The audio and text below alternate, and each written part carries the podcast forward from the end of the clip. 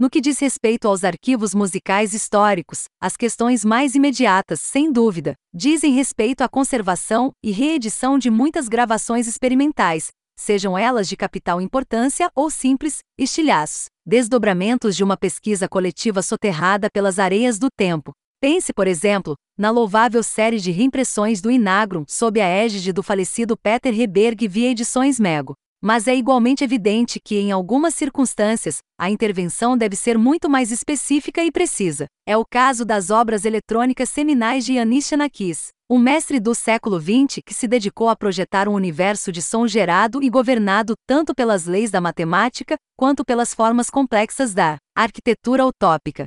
A estoica editora alemã Carlecordes, cujo catálogo assenta numa abertura à música nova que tem as suas raízes tanto nos estudos fonológicos europeus como na cena do ruído industrial dos anos 80, assumiu esta responsabilidade.